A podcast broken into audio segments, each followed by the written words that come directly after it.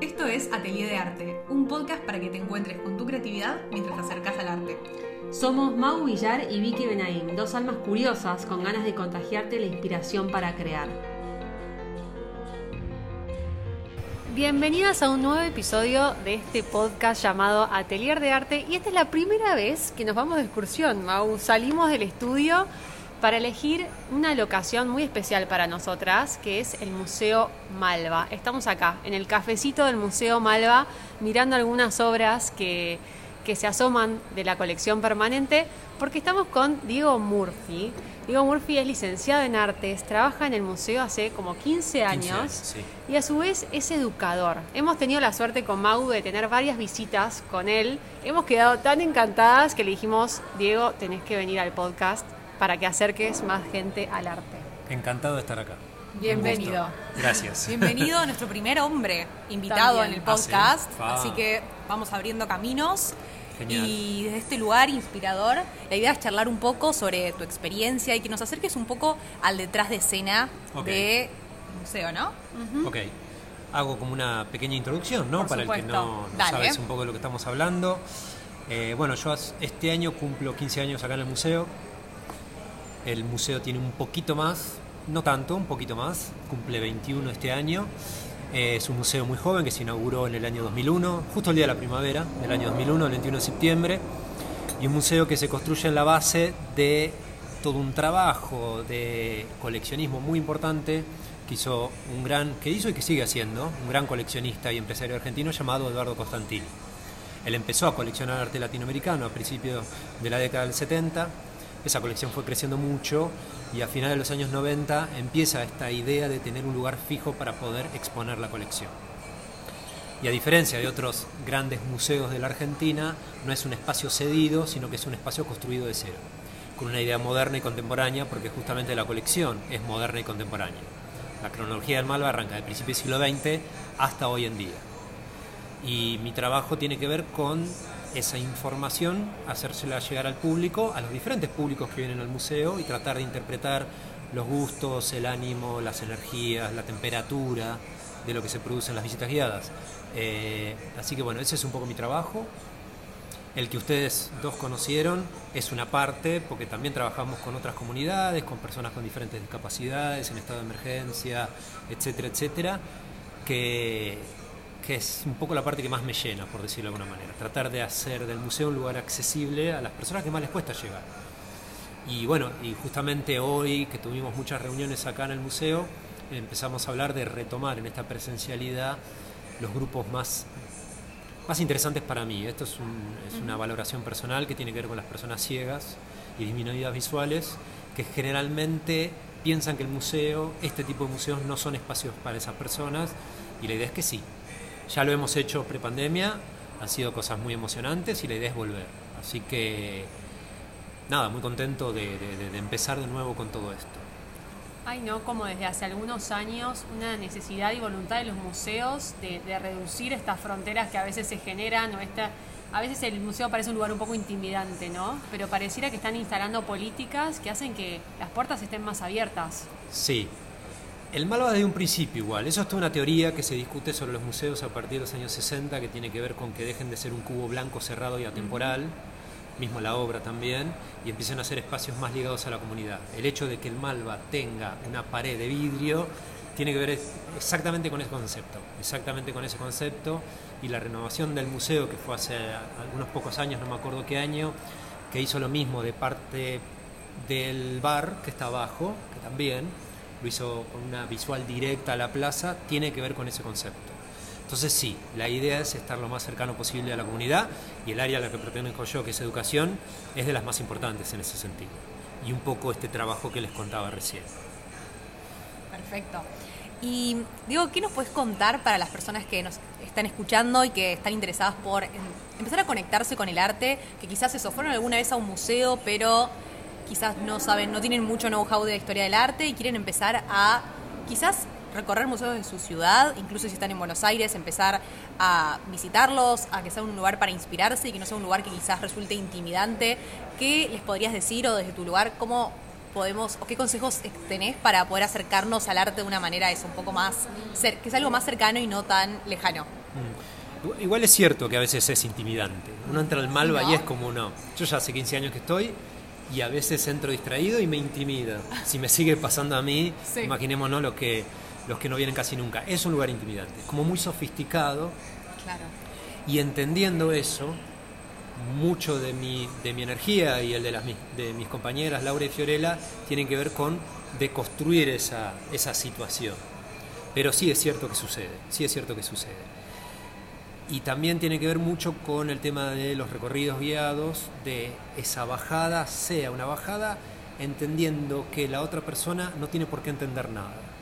Entonces me parece que ahí arranca el vínculo ameno con la persona que es de cualquier otro rubro y no es del arte. No tiene la obligación de tener que entender o de averiguar o de venir con un backup. Tiene que venir absolutamente en cero y poder irse con una experiencia que le aportó. A mí lo que me interesa no es eh, volcar dato duro ni nada por el estilo, sino que se vaya con algo, con algo, con algo. Pero es difícil, es difícil. Hay, hay muestras complejas, hay artistas difíciles, muy crípticos, muy, muy complejos de descifrar y a veces cuesta eso, pero el público lo agradece mucho cuando sucede. No siempre sucede, pero cuando sucede, que termina el recorrido, vienen y me dicen, entendí, gracias que entendí. Igual lo voy viendo las visitas guiadas porque no solo voy pensando lo que digo, sino que voy viendo a las personas. termómetro. Eh, exactamente. Y, voy viendo esa cosa corporal que cambia mucho, que se, se compromete, que se entusiasman, que preguntan. Yo no trato de preguntar a priori porque una persona que tiene todo el derecho a venir a estar completamente callado y que uno le comparta cierta información. Pero cuando veo que se comprometen y empiezan a preguntar es que empieza a funcionar. Ese es un poco mi trabajo, pero es cierto eso. Parte a partir de, para la redundancia, de que es un lugar sofisticado el Malbec que intimida. Y veo que quizás en las muestras más interactivas, donde la gente está invitada a participar, a hacer hablábamos con Vicky el otro día de em, la exposición de Yayoi Kusama, donde la gente podía realmente sumar algo. Esa fue una locura. y colas interminables. ¿Cómo se vivió de adentro? Eh, no, no, es la pesadilla. No, no, no, no, es la pesadilla. Nosotros apostábamos acá de que la cola iba a dar vuelta completa. Sí, había apuestas. Había apuestas y sucedió.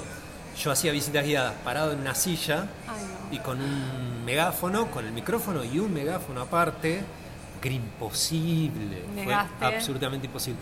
Sí, eh, es excelente que venga gente al museo, pero el exceso no se disfruta. Era todos los días, era absolutamente todos los días. Y uno absorbe la energía de la otra persona. Tanta gente dentro del museo era demasiado. Yo prefiero exposiciones término medio. Claro. Más término medio, qué sé yo. Me gustó mucho la exposición de Warhol y me gustó mucho la cantidad de gente que vino a Warhol, que era una interesante cantidad de gente, pero no era un desborde, no era un desborde. Eh, la de Marta Minujín fue. La Erlich no, desbordó de nuevo. Desbordó, de nuevo. ¿No fue, ¿No fue, como la segunda más visitada? No, fue la más visitada. quedó récord, sí, sí, quedó primera. Quedó primera. Sí, Leandro Erlich, quedó segunda Yayoi Kusama y tercera, no recuerdo bien si está entre Kuitka, la última de Bernie o Warhol, tengo que chequear. Pero al día de hoy viene gente y me dice, ¿y la pileta de, Erlich? Se fue hace un montón de tiempo, la pileta de Erlich. Superala. Claro, superalo, hace terapia, ya está, terminó. Pero fue, fue...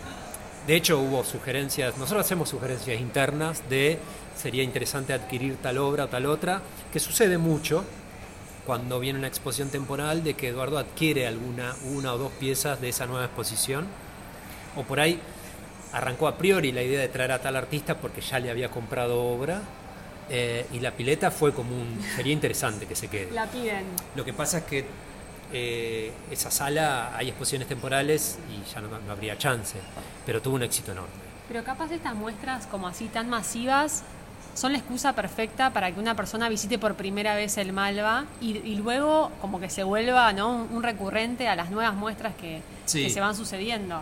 Sí, pero el desgaste es enorme. Para ustedes. Sí, es enorme, es demasiado. Es demasiado. e involucra todas las áreas porque la persona que viene no lo ve, pero se destroza el espacio. Claro. Se destroza y uno dice, semejante estructura, sí se destroza. Se destrozan las paredes, se destroza la, obra, se destroza. Hablábamos justo que en la, en la muestra de Yayoi Kusama había muchas obras que eran para interactuar, la de los stickers, el Obliteration Room, vos pegabas tu sticker. pero hay, otras, en mi casa. hay otras que no, y la gente ya acostumbrada iba y tocaba la obra. Sí, sí. bueno, ese es el trabajo de, de, los orientadores de sala, de sacar esa costumbre cuando vienen muy acostumbrados a, algo, a hacer algo así. Eh, hay también discusiones muy internas con respecto a los museos y yo mismo lo planteo en las visitas guiadas, en los recorridos, porque hay artistas que construyeron obra, que el 100% del sentido de esa obra es el contacto con el otro y en una cuestión de conservación el museo lo prohíbe eh, y se arman luchas internas, artista, museo, curador, conservador, porque, bueno, el museo sigue en esta cuestión de darle atemporalidad a la obra y que dure, y está perfecto, pero hay obras que no fueron concebidas en ese sentido.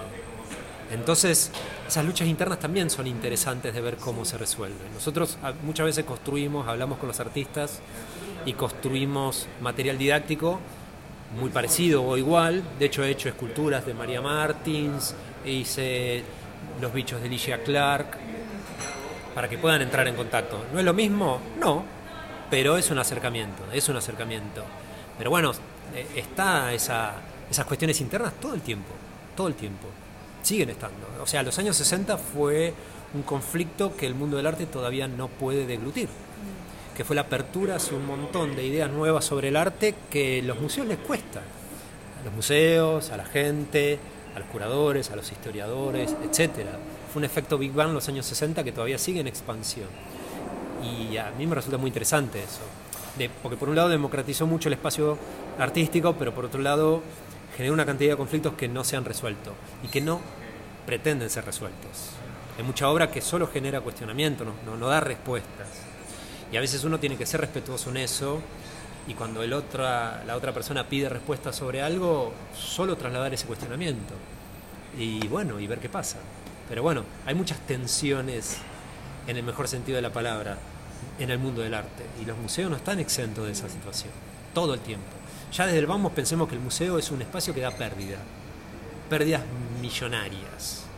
Ya desde ese lugar tenés un conflicto a la hora de decir, bueno, voy a tener un museo.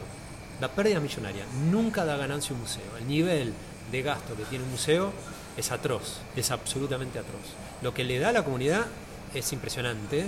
Hay, hay ciudades en el mundo que han puesto museos para darle valor a la comunidad, para atraer turismo, etc.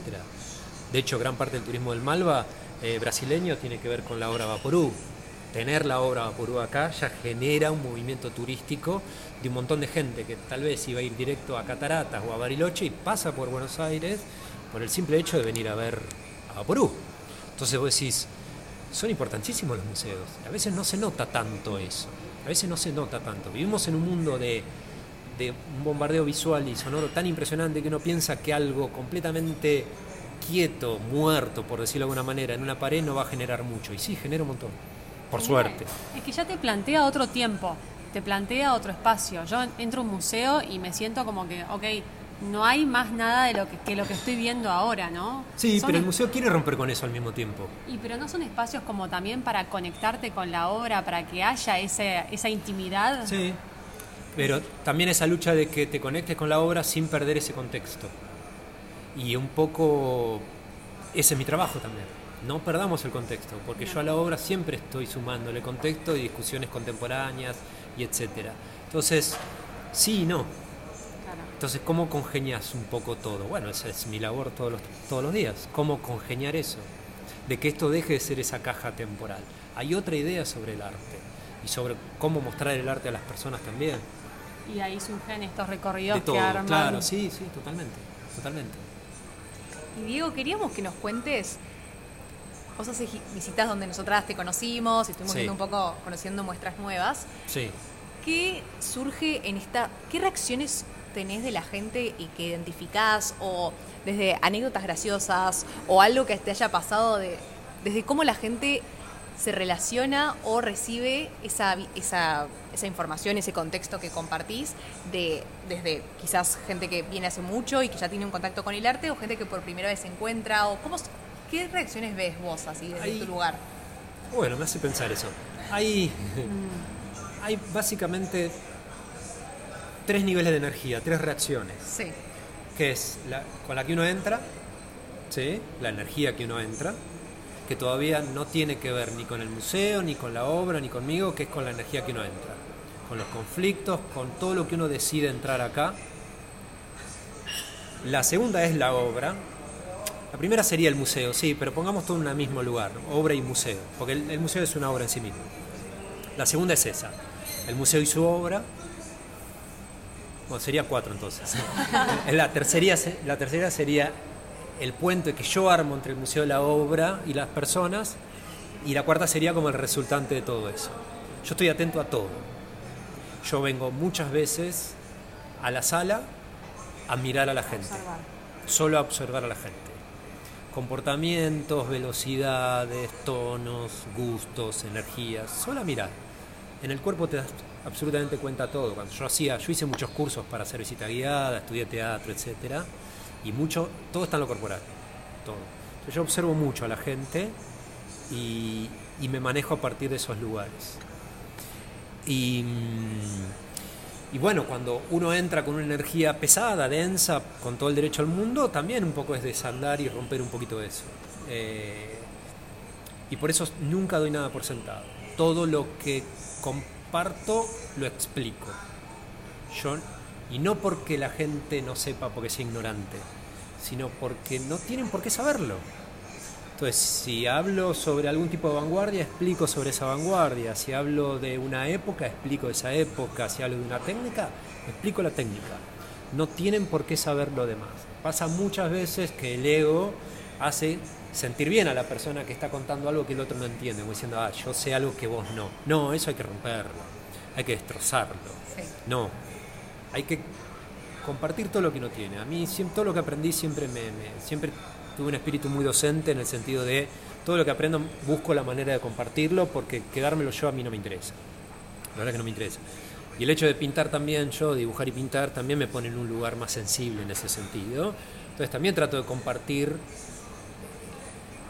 o de acercarme lo más posible en, cuál es la motivación del artista, qué lo lleva a hacer lo que lo hace, y tratar de que el otro conecte con esa sensibilidad. Me parece que en el día a día y en el mundo que vivimos hay mucho prejuicio de conectarse con lo sensible, como si tuviese que ver con cuestiones de debilidad. ¿no? Es un mundo cruel, es un mundo duro, la sensibilidad. No, no, no es así. Para mí la sensibilidad te hace más fuerte, pero entendiendo que no tiene que ver con una cuestión de debilidad. Entonces yo trato de compartir mucho eso. Yo le, yo le dedico mucho tiempo a la sensibilidad. Y eso también conlleva angustiarse, un montón de cosas. Una anécdota que a mí me, me, llenó mucho cuando siempre trabajé con, grupos vinculados con la discapacidad y hubo un grupo, yo antes trabajaba en niños, ahora estoy en adultos, con un grupo de una escuela integrada que tenían a una chica que no hablaba, una chica con sus conflictos que no hablaba, y yo insistí e insistía en preguntarle y las docentes todo el tiempo me decían, te dijimos que no habla, te dijimos que no habla. Y esa chica en un momento habló. Insistí y habló. Conectó con una obra, no conmigo, ¿eh? Conectó con una obra que le encantó y habló. Y las docentes explotaron de llanto, si me acuerdo y me sensibiliza todo. Explotaron de llanto, las corrí como diciendo, no, no, no que no se convierta en el eje el llanto, las corrí y, charlé con esa chica, esa chica charló con el grupo, pero se conectó con la obra. El arte es magia pura. Es eso. Es magia pura. Entonces no hay que subestimar. Nunca jamás hay que subestimar. Esa fue una de las anécdotas más lindas que estuve acá oh, una persona que no hablaba hace años, de golpe habló a través de una obra. Y de la insistencia, pero a través de la obra. A través de la obra.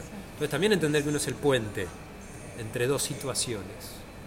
Por eso digo que hay que tener mucho cuidado también con el ego cuando uno está frente a un grupo, ¿no? Es como una especie de actor, de, que está en el escenario y uno se llena mucho, pero hay que tener cuidado con esas cosas, son trampas, son trampas y yo hace tiempo que estoy acá, no caigo en esas trampas, no caigo en esas trampas.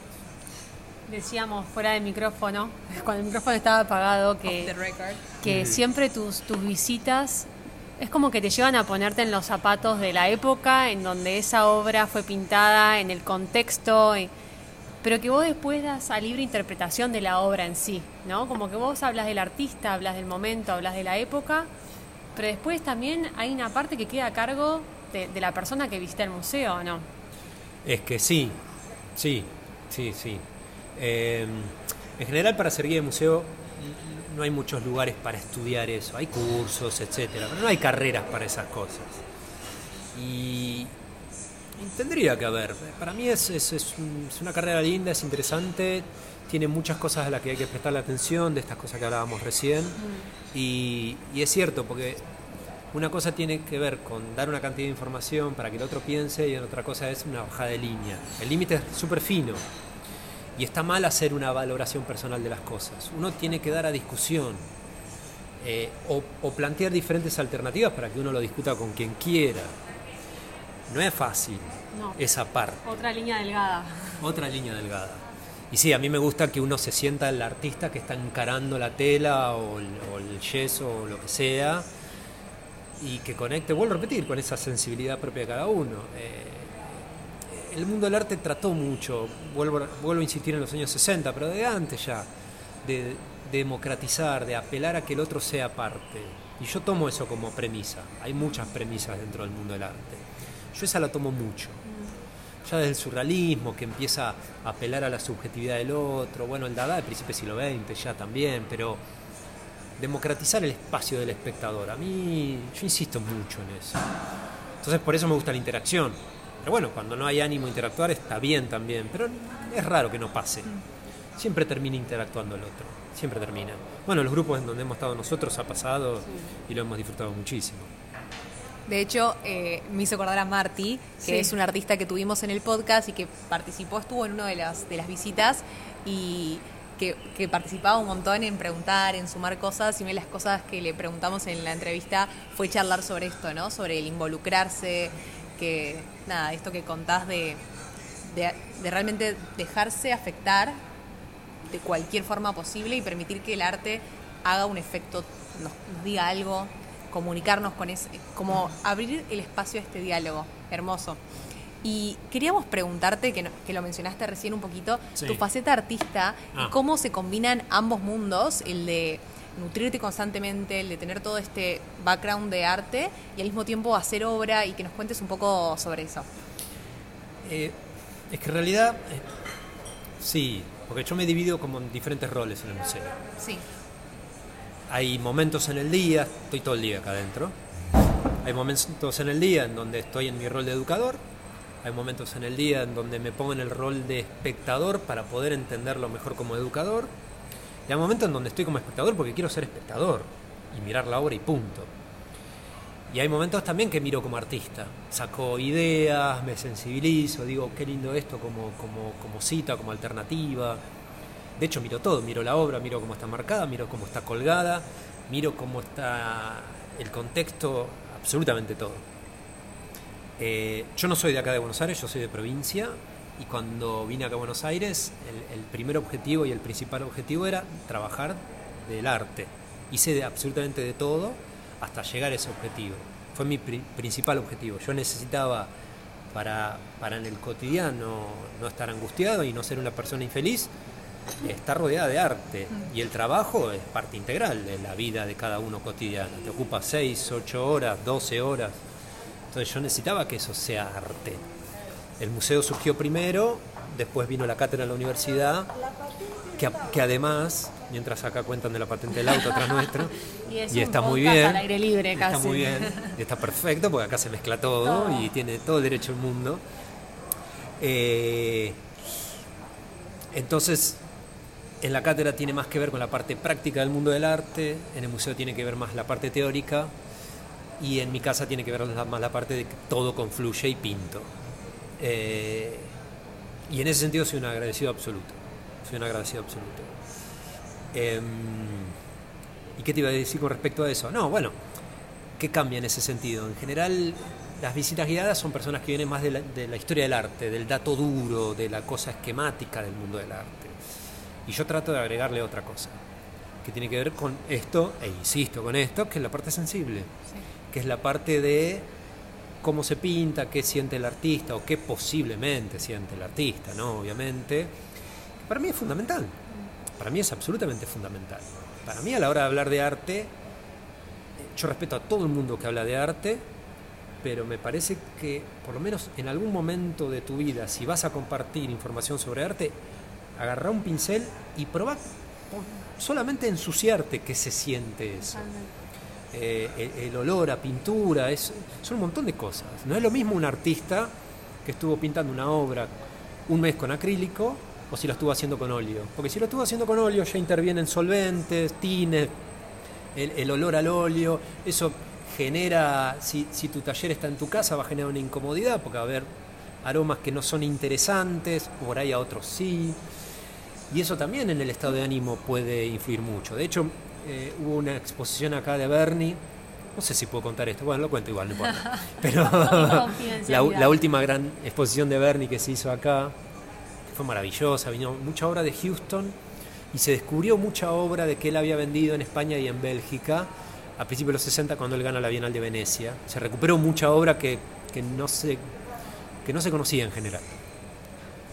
Y hubo una parte de la obra de Bernie de los años 60, 60 y 70 principalmente, que comprometía mucho el tema del aroma y que de hecho él lo contó en muchas entrevistas, que para él el aroma de la obra era importante. El aroma a, la lata de, nafta, de tiner, de lo que sea, porque él habla de una realidad multisensorial que, que, era un momento en donde él hacía una apertura de la obra a los materiales reciclados, vuelvo a repetir, a los aromas también, etcétera. Y, a la parte cuando contaba de la obra, bueno, una persona muy completa, Bernie, de los más grandes que tuvimos, obviamente. Y una serie de obras que llegó, que creo que eran las de Houston, llegaron muy limpias muy limpios. Y, hubo una discusión interna en él. ¿Por qué están tan limpias esta obra si yo estoy escuchando una entrevista de Antonio Berni que habla de esas obras y habla de lo más importante del aroma de esas obras y de ciertas eh, eh, bolsas de plástico quemadas y esto que no estaban en las obras, que evidentemente habían pasado por una limpieza importante y que no nos había gustado nada. Entonces nada, quedó en una discusión interna que quedó ahí, pero las obras llegaron al público con, un nivel de limpieza que nosotros no pretendíamos y que el artista no pretendía tampoco. Le faltaba algo de la experiencia. Le faltaba algo de esa No le pusieron algo de tierra, nada para... No, no estaban muy limpias, estaban muy limpias. Y, se discute mucho sobre hasta dónde, hasta dónde. Eh, y el Malva tiene, y por eso también muchos artistas, muchas familias de artistas les prestan obra al Malva, en comodato o etcétera, porque el Malva tiene uno de los espacios de conservación más interesante y más profesional en la Argentina. De hecho, la, parte de, restauración del Malva es una de las columnas más importantes. O sea, invierte mucho en que sean profesionales, que sean personas que no se toman atrevimientos y que respetan a rajatabla la obra de Bernie. De hecho, hace un mes le hicieron una biopsia, literal hablo, ¿eh? una biopsia manifestación para saber en, qué estado está la obra, pues es una obra muy difícil de conservar. Está hecha con pintura al temple, que, tiene elementos orgánicos y que en el tiempo se va degradando. Eh, y se le hizo una biopsia a la obra. eso es re interesante, muy interesante. Y eso uno lo ve adentro y yo lo agradezco enormemente porque me encanta.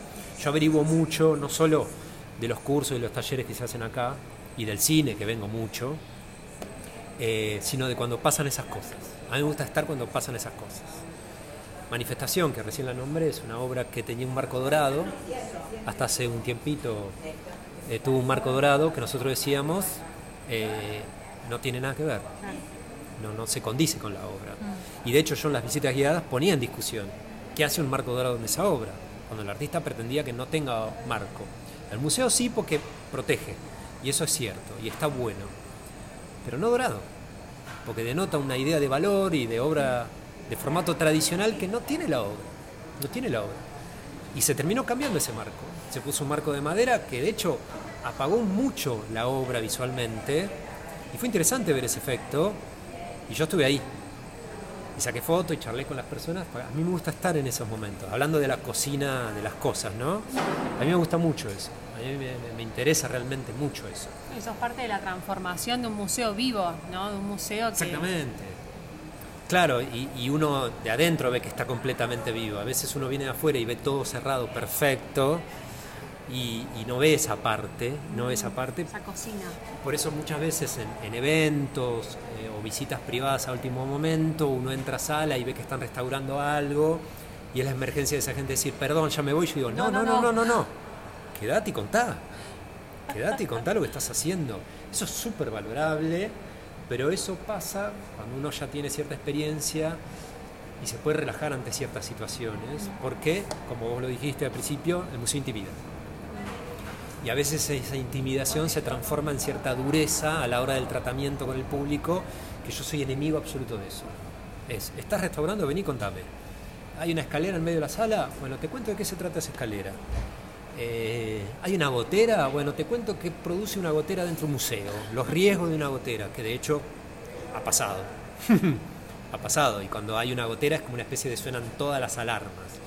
A cualquiera en la casa de uno le pasa, pero en un museo una gotera es como el, es el enemigo absoluto. Eh, em, pasa de todo acá adentro.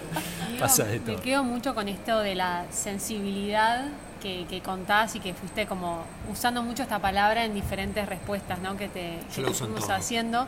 La uso en todo. Y ¿Nos podías contar qué obras de acá son las que más te sensibilizan? No quiero comprometerte con la pregunta, sé que debe ser... Uy, hay muchas. Pero capaz pensar que hay gente que está escuchando que va a venir al museo y capaz le pueda prestar especial atención a esas obras. Bueno, Frida me parte al medio siempre. Eh, tener un Frida me parece una locura absoluta. ¿Y pronto no tendrán dos? Y, viene el segundo Frida. Sí. Y, yo, y, yo, estuve presente cuando, se, cuando Eduardo en persona intentó comprar eh, el Frida del MoMA, el Frida con el espejo. Estuve ahí porque quise estar ahí. Fue una negociación hermosa. Fracasó, pero fue hermosa. Y estuvo buenísimo cuando el representante del MoMA admitió que Frida era una de las... Estamos hablando del MoMA, ¿eh? Sí. Una, estaba entre las cinco obras más importantes del MoMA. Un artista latinoamericano. Mujer. O sea, dos detalles interesantísimos. Eh, estuve en muchas cosas así que estuvieron buenas. Eh, y viene el, en septiembre, viene, septiembre va a ser interesante porque es el cumpleaños Malva, viene el segundo Frida, seguramente va a volver también el baile, baile en Tehuantepec de, Rivera, y aparte es el bicentenario, vamos a estar haciendo recorridos, el bicentenario de la independencia de Brasil. Entonces son como Brasil, México, cumpleaños Malva, va a ser como una tirada interesantísima. O sea, un mes para venir al Malva. Sí, sí, sí, sin ninguna duda, sin ninguna duda, y más en, la gran exposición que va a desembocar a fin de año, que les contaba tras bambalinas, que no puedo compartir. Eh, sí, y hay que llegar con energía a esa época, porque va a haber muchas cosas interesantes. Eh, bueno, te decía, Frida me conmueve mucho, que tener un Frida me parece fantástico. Eh, manifestación de Bernie me, conmueve mucho también. Eh, uh, hay, muchas, pero a ver alguna que uno no, sea tan obvia, tal vez. Que me guste mucho. Bueno, que sea la segunda colección de Jules Solar del Planeta Malva me, enorgullece mucho. Me enorgullece mucho.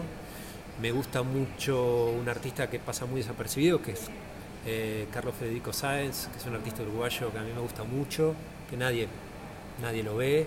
Me gusta mucho que haya una obra de Nora Borges. Nora Borges fue muy importante en, esa primer vanguardia europea en el sentido del cruce que en los años 20, las primeras tres décadas se buscaba entre la plástica y la literatura.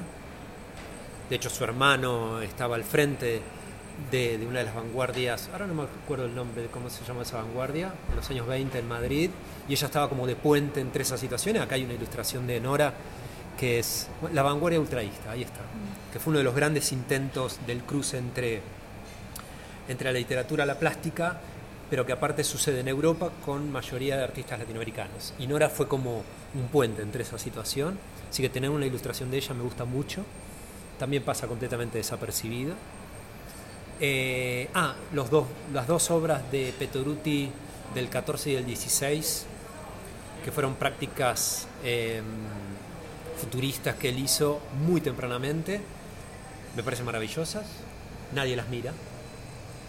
Y no solo son de las primeras obras abstractas que se hicieron a nivel latinoamericano, sino a nivel mundial, nadie las nombra. Bueno, en realidad hoy la historia del arte está revisionando a Petoruti, porque es súper importante sea, entendió perfectamente, y eso por ser un outsider, por decirlo de alguna manera, la esencia de la vanguardia futurista con dos obras que son las que están acá.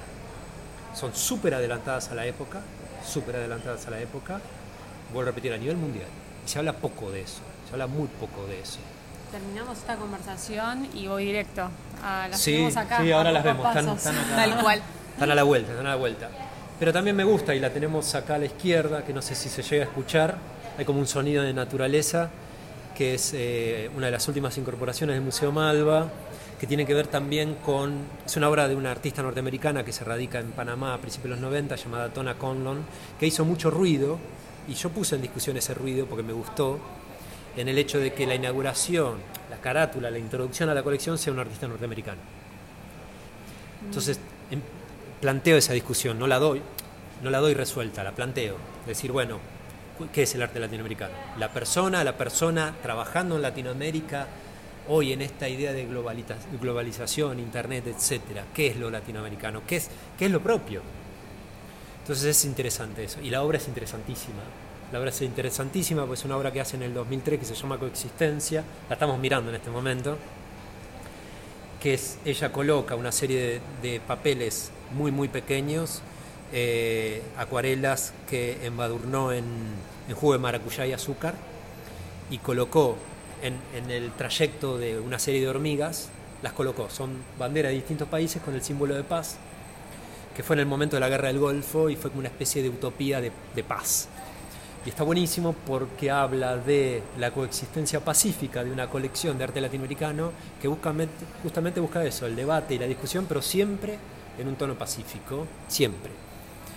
Y, pero genera mucho, mucho tipo de discusión y a mí me gusta eso. Y estamos en un momento también de la invasión rusa en Ucrania. Mucha actualidad de la obra. Mucha actualidad y yo todo el tiempo traigo a la actualidad eso. Mm. Entonces ya con esa obra puedes completar todo un recorrido de plantear lo latinoamericano, lo propio, la utopía, si los museos deben discutir o no sobre los conflictos bélicos. Ya con eso solo tenés para todo un día. Digo, qué espectacular tener este contexto, ¿no? Como que vos, si no capaz, pasás esa obra y no entendés, no sabés qué es lo que está pasando, cuál fue la intención detrás de esa obra y tener este contexto como que le das otra mirada, le das otra profundidad, no hay duda de eso. Me alegro, es la idea. Y me parece que es muy valioso también esto que decís de frente a una experiencia que puede resultar intimidante, reconectar con la parte sensible y los mismos sentidos para conectar desde un lugar también muy personal en el que cada uno va a conectar con la obra de una forma diferente. Y me acabo de dar cuenta que no incluimos un disparador creativo como hacemos en todos nuestros episodios y se me ocurrió que podíamos proponerles a los que nos estén escuchando y sean de Buenos Aires o tengan planeado venir pronto, que tomen el disparador creativo de hoy como quizás traerse el podcast de hoy y escucharlo mientras recorren el Malva. Incluso pueden hacerse una paradita en el café y venir a pintar acá. Yo venía mucho antes de la pandemia y me ponía a dibujar y se genera una experiencia linda porque primero la gente se acerca mucho a preguntarte o a mirar o a ver. Me ha pasado también. Sí, y esto de. En el museo es, una linda experiencia. Lo que pasa es que a veces el museo te intimida. eso, ¿no? Y, es como decir que voy a estar dibujando, pintando, interviniendo yo al lado de estos artistas. Yo sigo artistas que hacen obra exclusivamente tomando fragmentos de obras en museos, por ejemplo. Sigo artistas que hacen solo esa práctica. A mí me gusta esa práctica. Muy interesante. Me gusta mucho. Sí, sí, sí. Es interesante, sí. Y es cierto que las veces que me ha pasado de ponerme a dibujar en la vía pública, que esto es un desafío también, ¿eh? Sí, exponerse.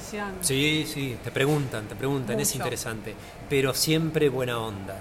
Sí, porque todo lo que sale de la sensibilidad siempre va a tener un buen final.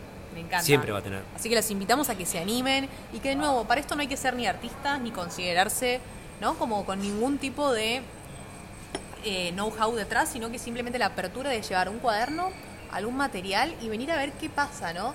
qué genera, qué cosas surgen y ver de qué forma podemos traducir eso en el papel, pero desde un lugar de completar la experiencia y no tanto de quizás pensarlo como crear obra puede resultar intimidante, pero en cambio decir, ok, esto termina de eh, ser una interpretación de la experiencia que estoy teniendo. Sí, dibujar, escribir, sentarse a solucionar un problema. Eh, también es una linda práctica cuando uno está muy abrumado venir a un museo y dejarse llevar por otro tipo de situaciones, no la parte intimidante, la parte sensible. tal cual. Eh, el museo puede ser un espacio para un montón de cosas, para, para conocer a alguien, los museos no son lugares de primeras citas, por ejemplo, puede ser tranquilamente un lugar de una Voy a contar públicamente que en el Museo de Van Gogh de Ámsterdam me invitaron a salir. No. Mirando una no, obra. No sabía eso, muy de película. muy de película. Yo soy anti propuesta de casamiento, pero me llegan a proponer casamiento en el museo y me muero. No importa quién. No, importa, quién. No, pobre mío. pero sí, sí, sí. Pero no lo puedo creer. Fue muy loco, sí. Yo creo que se trata de venir con la curiosidad a flor de piel, ¿no? Y que es un espacio para que te manifiestes como con lo más genuinamente posible y como lo necesites. Eh, pero ya sabemos que las puertas del Malva están súper abiertas. Yo he tomado los cursos que hay, tanto de arte europeo como arte latinoamericano, y fueron superlativos. También está el área de cine, está el área de, bueno, de las visitas, literatura, cine, educación, programas públicos. Si siguen como, bueno, tanto el Malva en las redes como en el newsletter, yo estoy suscripta y es muy completa la agenda como para ir enterándose de lo que va sucediendo. Sí. Estamos felices de estar acá. Eh, vendremos al Malva con cada nueva muestra que haya. También está la posibilidad de asociarse a la parte de amigos. Malva Joven también está. Malva Joven y amigos. Hay muchas promos. Eh, gente muy amiga que está haciendo un montón de cosas y te mantienen al día. Y eso también es interesante. Yo, trabajando acá, me pierdo un montón de cosas. Imagínense la cantidad de cosas que hay. Es interesante que te estén contando. Un día venís al cine, un día venís a un evento de literatura, un día venís a esto, un curso de historia del arte, un día venís a una visita. Hay o un día venís simplemente a tomar un café. Y vas generando comunidad también, ¿no? Con, te vas conociendo con gente con la que podés hablar de arte y tiene los mismos intereses que vos y creo que eso suma también. Totalmente. Así que Diego, gracias por estar en este podcast. A ustedes. Qué lujo. Eh, queremos más visitas con vos. Otro día vamos a hablar de la muestra nueva que está en el segundo piso. No llegamos, de tanto que había por hablar, no llegamos a nombrarla. nuevas muestras que se inauguraron en abril, así que podemos hacer. mencionarlas? Eh. No. Ah, secreto. Ah, bueno, bueno. Chusmen en la web del museo, lo que se viene. Es una linda práctica. Hay que mantenerlos atentos. tenemos que dejar con algo para que chusmeen. Es una linda práctica mirar la, las web de los museos hmm. eh, para ir y para no ir también. Hay, la, la, pandemia enseñó mucho también. Hay todos los museos, incluido el nuestro, ha incluido, empezar a incluir eh, los recorridos 360. Se puede pasear por museos de todo el planeta a partir de eso para compartir con la familia, para compartir con, gente más pequeña. Eh, la verdad que es, es interesante, es interesante.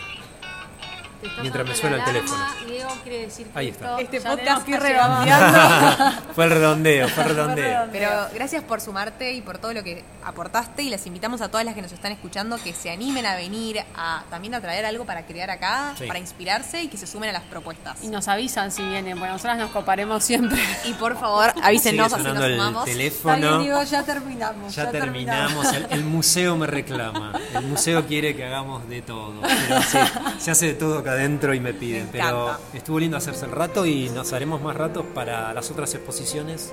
Hermoso. Y nosotros nos vemos en el próximo episodio. Nos vemos. Gracias. Gracias.